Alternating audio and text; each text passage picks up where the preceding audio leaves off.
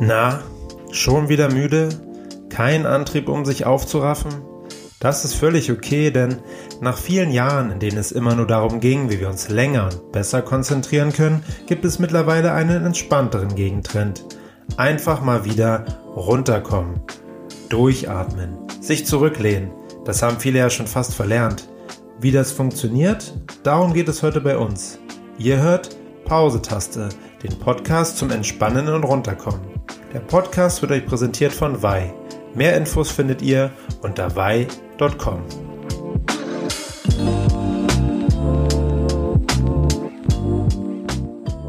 Unser Thema ist heute Entspannung und Schlafen als Gegenbewegung zum Durchoptimieren und Messen. Wir sprechen mit einem Therapeuten, der dank Hypnose das Unterbewusstsein in Entspannung versetzt. Wir lernen etwas über CBD-Produkte und holen uns Tipps von der Schlafexpertin Christine Dreier. Sie litt 20 Jahre selbst unter starken Schlafstörungen, war tagsüber wie gerädert und ziemlich unsicher, ob sie überhaupt je wieder gut schlafen und fit werden würde. Mittlerweile hat sie ihre eigenen Schlafprobleme aber hinter sich gelassen. Sie arbeitet als Schlaftrainerin und leitet die Schlafschule in Hannover. Da sollte sie ja eigentlich ausgeschlafen sein. Wie war denn Ihre letzte Nacht, Frau Dreier? Oh, heute Nacht habe ich ähm, ein bisschen kurz geschlafen. Ich bin sehr früh wach geworden. Ich bin ohnehin Frühaufsteherin, aber heute Morgen war es früher als gewöhnlich. Können Sie vielleicht grob oder salopp sagen, welche Klienten zu Ihnen kommen, mit welchen gravierenden oder weniger gravierenden Problemen? mir kommen eigentlich nur Menschen, die seit langer Zeit, also meist seit mehr als einem, teilweise mehr als 10 oder 20 Jahren starke Schlafstörungen haben. Also Menschen, die in der Re Regel drei, vier, fünf Nächte pro Woche oder jede Nacht schlecht schlafen und denen es dann tagsüber auch sehr schlecht geht die also nicht nur unausgeschlafen sind, sondern die sich dann auch schlecht konzentrieren können, die nicht mehr so leistungsfähig sind und sich insgesamt sehr, sehr unwohl fühlen. Also Menschen mit wirklich starken Schlafstörungen. Sie haben es schon kurz äh, angesprochen, Leistungsdruck. Ähm, in der heutigen Zeit äh, Volkskrankheit Burnout und so weiter. Äh, muss man sagen, dass es das Problem schon immer gab oder ist, haben wir eigentlich heutzutage das Schlafen eher verlernt, beziehungsweise es lastet zu viel Druck auf unseren Schultern? Das, was ich feststelle, ist, dass sich Schlafstörungen deutlich vermehrt haben, also dass immer mehr Menschen unter Schlafstörungen leiden. Mm, aber es hat das schon sicherlich Jahre, Jahrzehnte, vielleicht Jahrhunderte gegeben. Man liest ja auch in äh, alter Literatur von Menschen, die schon Schlafstörungen hatten. Mm, aber das hat sich mit Sicherheit verstärkt durch verschiedene Faktoren. Mm, ein Faktor ist mit Sicherheit, dass viele Menschen sehr vielfältigere Aufgaben bei der Arbeit erledigen müssen. Also früher hat man vielleicht ein oder zwei Aufgaben gehabt und heute hat man fünf, zehn oder 15 verschiedene Aufgaben und fühlt sich davon oft ein Stück weit überfordert. Es gibt natürlich auch Menschen, die sich unterfordert fühlen, die kommen eher nicht so zu mir. Die meisten fühlen auch der Arbeit ähm, sehr hohe Anforderungen. Das, was meiner Auffassung nach, nach noch dazu kommt, ist, dass wir auch ähm, an uns selber sehr hohe Anforderungen stellen. Also einen sehr hohen Leistungsanspruch an uns haben und immer das Gefühl haben, auch in unserer Freizeit noch alles Mögliche tun und erledigen zu müssen, erleben zu wollen, damit das Leben nicht an einem vorbeizieht und ja auch mit Kindern ähm, eine gute Zeit zu verbringen. Also die Anforderungen, die wir an uns selber stellen, sind höher geworden. Das ist so meine Feststellung. Und ganz viele meiner Klienten weiß man auch aus der Schlafforschung, ähm, haben, ja, kann man schon fast sagen, ein Perfektionsstreben. Das heißt, die wollen alles noch besser machen. Das setzt sie dann sehr unter Druck und dann lässt es einen unter Umständen auch in der Nacht nicht so richtig los. Okay, sehr interessant. Ähm, falls ich jetzt oder ein Klient zu Ihnen kommt und unter Schlafstörungen leidet, Könnten Sie grob äh, anreißen, wie Sie vorgehen, beziehungsweise wie die Anamnese ist und das weitere Vorgehen? Anamnese ist ein gutes Stichwort. Ich mache tatsächlich eine sehr, sehr umfangreiche Schlafanamnese. Schaue mir also sehr genau an, zum Beispiel seit wann gibt es diese Schlafstörungen, wie sind sie geartet, ist es eher ein Problem einzuschlafen oder eine Schwierigkeit durchzuschlafen oder das Problem sehr früh zu erwachen und dann nicht wieder einschlafen zu können. Ist der Mensch am Tage leistungsgemindert? Welche Dinge beschäftigen ihn am Tag? Also welche Probleme hat er durch die Schlafstörungen tagsüber? Mm, ich versuche herauszufinden, was es für ein Schlaf- oder Chronotyp ist. Also ist es eher ein Frühtyp oder ein Spättyp, eine sogenannte Eule, oder liegt der Mensch so in der Mitte, geht gerne zwischen elf und zwölf zu Bett und steht problemlos zwischen sieben und acht Uhr auf. Und noch sehr viele andere Fragen, die ich rund um den Schlaf herum stelle. Das ist so erstmal eine gründliche Anamnese, Analyse kann man sagen, um herauszufinden, wie ich demjenigen am besten helfen kann. Okay, also jeder wird das kennen, der mal schlecht geschlafen hat, dass er morgens äh, nicht gut gelaunt ist oder schwer aus dem Bett ja. kommt und den ganzen ja. Tag über abgeschlafft ist.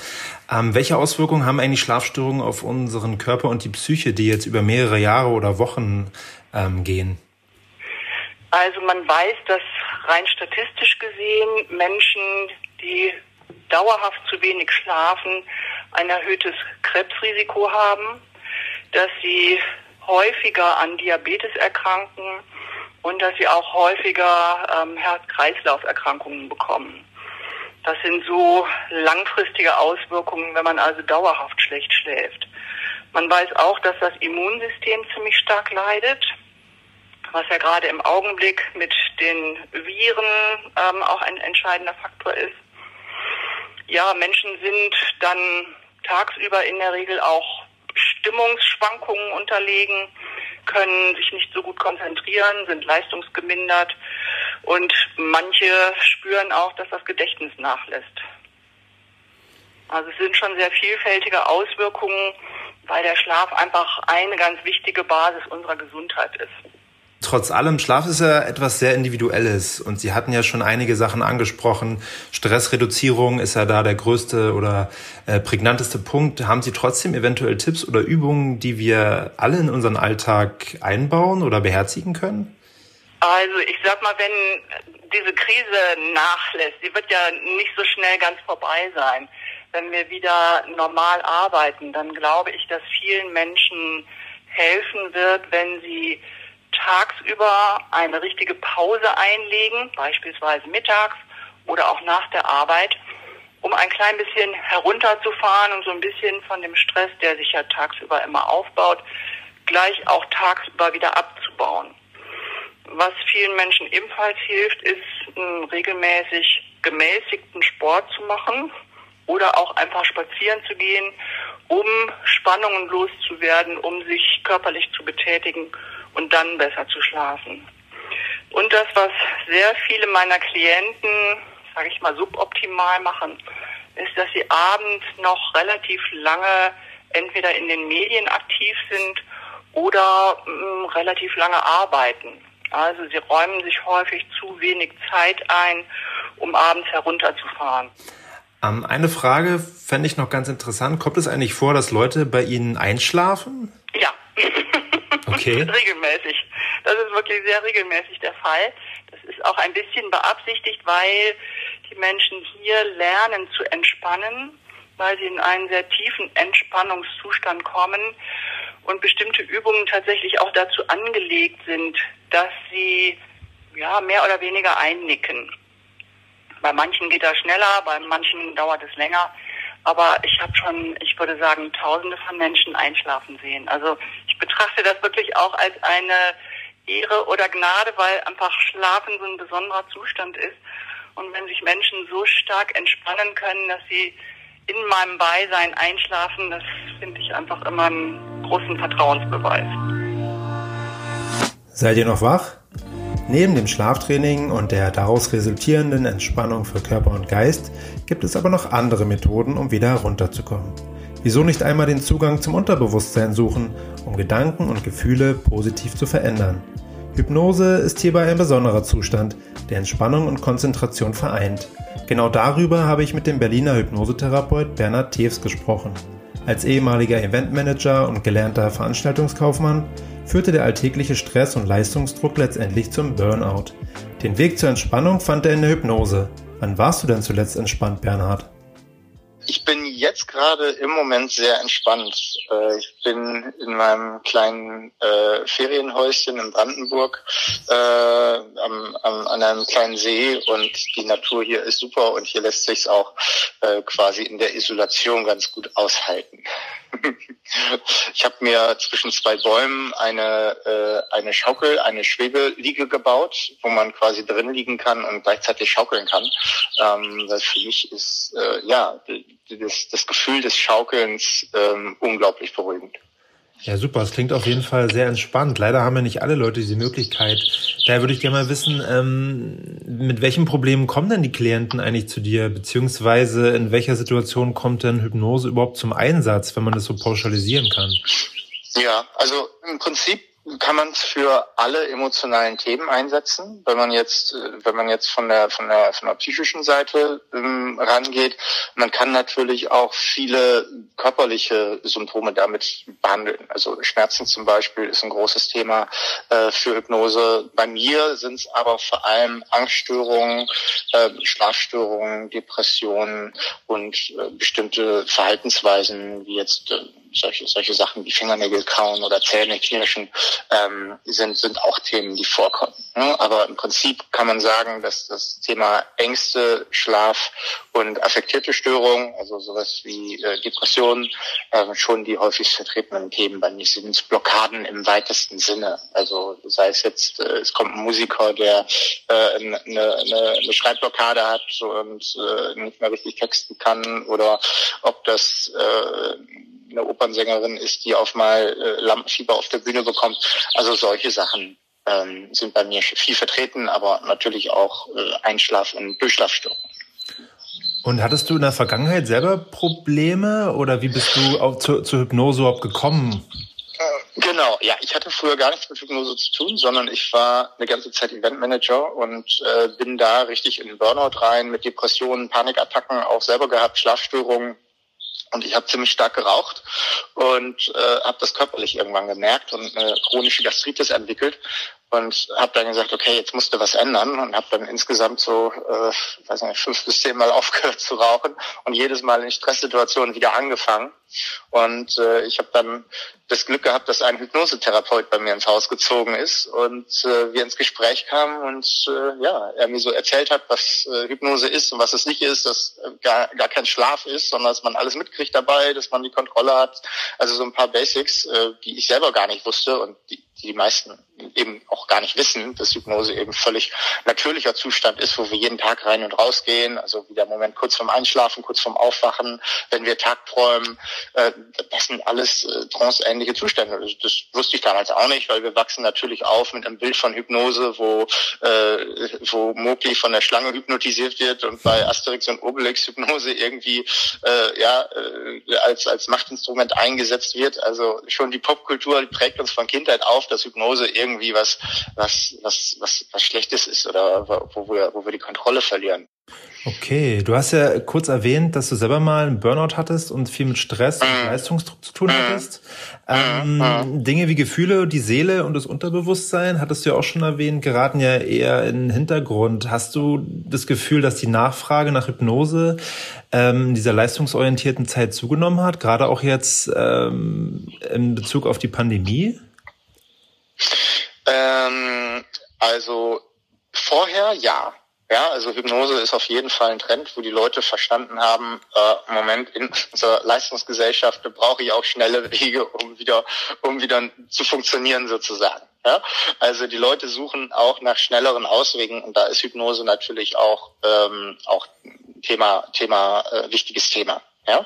Jetzt ähm, in dieser Zeit äh, zur Pandemie stecken die Leute noch zu sehr gerade in ihren Themen drin und sind zu unsicher, als dass sie, äh, als dass sie gerade ähm, groß auf, auf Therapie aus sind. Ähm, das das habe ich, das ist sowohl ähm, in unserer Branche, also in der in der Hypnosebranche, als auch sogar in der psychotherapeutischen Branche gerade äh, der Fall oder ein Phänomen, ja, dass, dass äh, selbst die die die Kassen zugelassenen Psychotherapeuten gerade weniger zu tun haben ähm, als vor der Pandemie, wo man sagen sollte, ey, ja, aber jetzt haben die Leute doch alle Angst.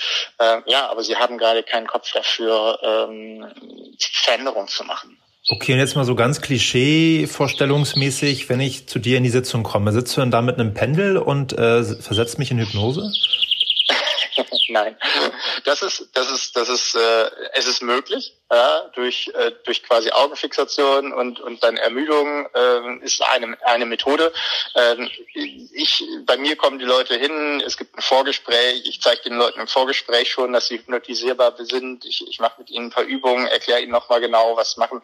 Und dann können sie bei mir ähm, unterschiedliche Entspannungsmöbel aussuchen. Ja, also äh, ich habe ich hab eine, eine, eine Chaiselon, eine Liege, ich habe einen, einen Stuhl, der, der, wo man wie in Schwerelosigkeit drin sitzt, ich habe eine Hängematte, ähm, ich habe einen Schaukelstuhl. Also die Leute haben bei mir viele Möglichkeiten. Ich arbeite noch mit einem System, wo die Leute Kopfhörer, Musik aufkriegen, ähm, ich mit Vibrationen arbeite und dann entspanne ich erst äh, den, den Körper und dann den Geist Schritt für Schritt und führe die Leute langsam da rein. Okay, ähm, hast du vielleicht ein paar Alltagsübungen, die du äh, uns empfiehlst? Empfehlen kannst, die man tagtäglich auf Arbeit oder auch privat anwenden kann, um ein bisschen mehr zu entspannen und zur Ruhe zu kommen?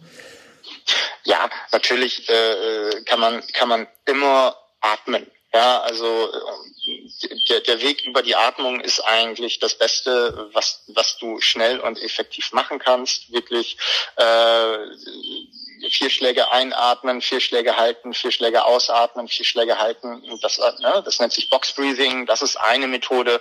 Aber es reicht schon, wenn man einfach sich mal kurz hinsetzt und ein paar tiefe Atemzüge ein und ausnimmt. Ja, sich diese Auszeit nimmt für sich und äh, wird feststellen, das bewirkt schon unglaublich Wunder, wenn man nur über die Atmung ähm, schnell schnell etwas macht. Ja, äh, das ist immer mein Tipp, äh, den gebe ich auch meinen, meinen Klienten mit. dass äh, die Atmung, das, das bringen wir auch demnächst in die Hypnobox. Da fügen wir jetzt neue Suggestionen ein, dass man auch über Atmung ähm, in eine Trance gehen kann. Man muss es nur bestimmte Techniken lang genug machen und äh, dann, dann geht das natürlich blitzschnell. Äh, wir hatten ja vorhin kurz darüber gesprochen, dass äh, Volkskrankheit, Burnout, Stress und so weiter leider ein großes Thema ist. Ähm, kannst du auch irgendwie beobachten, dass die Menschen sich jetzt viel mehr auch für äh, Entspannung interessieren oder ist es eher ein Thema, was noch ein bisschen ähm, hinterherhinkt? Also ich würde schon sagen, dass das, äh, dass das angekommen ist bei den Leuten, dass Entspannung ein wichtiger, wichtiger, wichtiger Faktor ist und sie ja auch mal gucken, ähm, wie, wie, wie hole ich mir äh, meine Entspannung. Also klar, Sie wissen ja auch, dass etwas für den Kopf zu machen auch wichtig ist. Also Meditation ist ja auch gerade ähm, gerade Meditations-Apps auch gerade ein Hype irgendwo. Die Leute gucken natürlich nach nach Wellness, nach Sauna. Äh, zu den Zeiten, wo das noch äh, problemlos ging.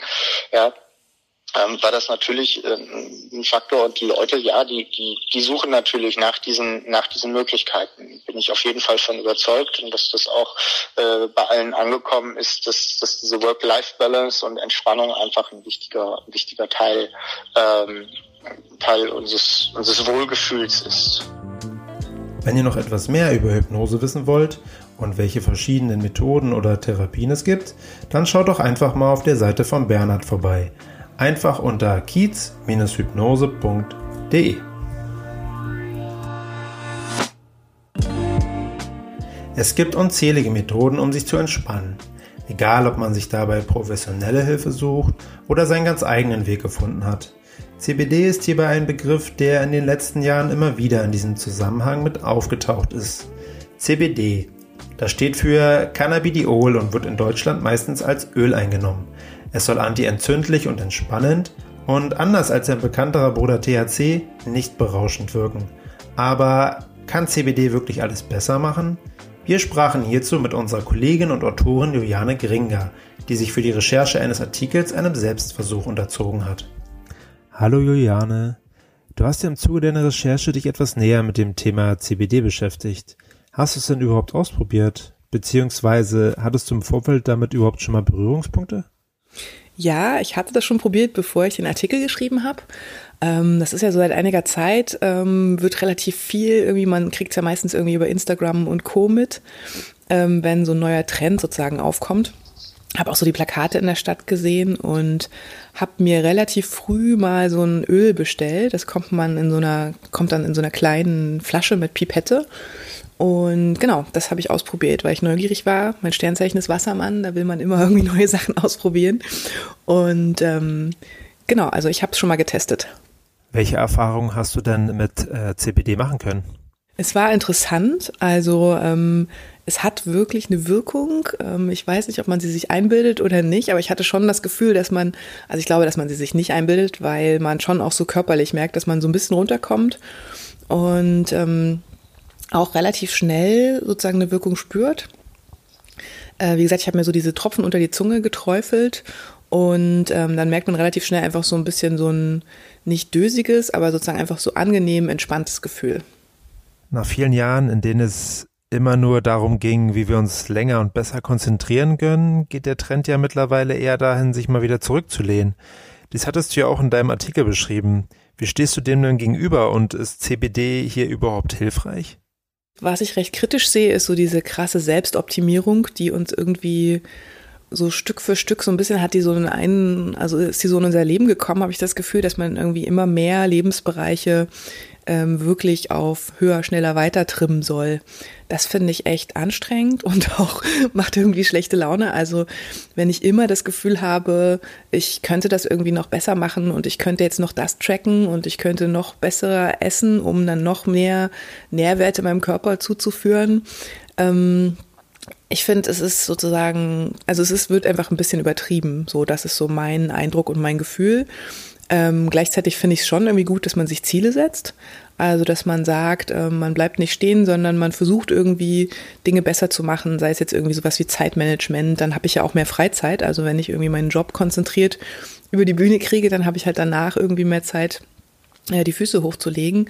Also so eine, so eine gewisse Entwicklung gehört irgendwie so zum Leben dazu und ist gut und finde ich auch spannend und ähm, aber halt natürlich, also es darf, es darf irgendwie nicht zu viel sein. Und das hat man so, äh, wenn man sich jetzt so ein bisschen anguckt, ähm, gerade so diese Biohacker, die wirklich mit vielfältigen Ritualen und Substanzen irgendwie versuchen, sich immer besser zu machen und immer mehr Leistung abzurufen, das klingt schon immer so ein bisschen verkrampft und auch einfach ein bisschen ja anstrengend, finde ich. Ähm, Deswegen finde ich es ganz angenehm, dass äh, sowas wie CBD jetzt so als ebenfalls so als Trend äh, neu aufgekommen ist, weil das ist ja so ein bisschen auch einfach die Erinnerung daran, hey, wir müssen nicht immer alles toller, besser, schneller machen, sondern wir dürfen uns auch einfach mal echt entspannen. Hat CBD denn eine berauschende Wirkung? Also die hat's nicht. Also man braucht jetzt keine äh, intensive, ähm, dass man äh, Wirkung erwarten, dass man sich jetzt irgendwie so wegschießt oder wirklich, ähm, also das auf keinen Fall. Es ist kein THC, ähm, es hat nichts mit Kiffen zu tun, es ist CBD, ein anderer Stoff aus der Handpflanze und es ist wirklich eher, sage ich mal, so ein, also für mich so vom Gefühl her wie so ein Genussmittel, dass man sagt so, ne, wie eine ähm, wie ein gutes Glas Wein vielleicht, dass man sagt, man lehnt sich zurück und man verspürt aber halt wirklich schon eine körperliche Wirkung und ist einfach so ein bisschen entspannter und ruhiger. Also Rausch ist das nicht, ähm, aber es hat natürlich auch nicht die negativen Seiten des Rausches, also weder Kater noch irgendwelche Heißhungerattacken oder ähnliches. Ähm, es ist ziemlich clean sozusagen, würde ich, würde ich so beschreiben. So, und jetzt mal ehrlich, braucht man ein CBD, um sich zu entspannen? Ähm, welche Methoden und Tipps hast du denn, um dich vom Alltag ein bisschen zu erholen?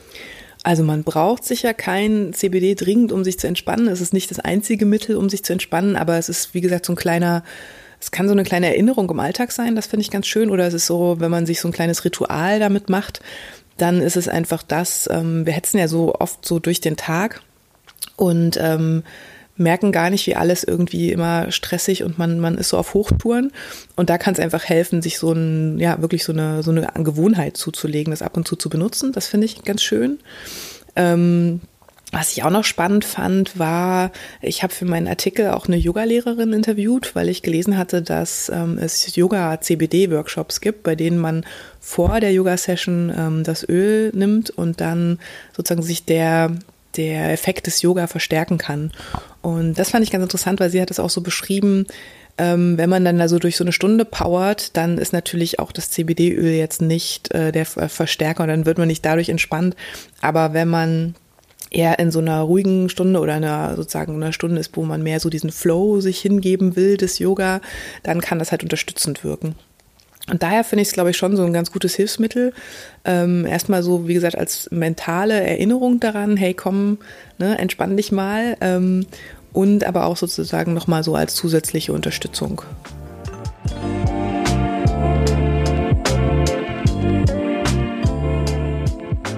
Das war's für heute mit dem Pause-Taste-Podcast zum Thema Entspannung und Schlafen als Gegenbewegung zum Durchoptimieren und Messen. Ich hoffe, ihr findet heute ein kleines oder großes Stück Entspannung. Das war's von mir. Mein Name ist Michael Gülsdorf. Macht's gut.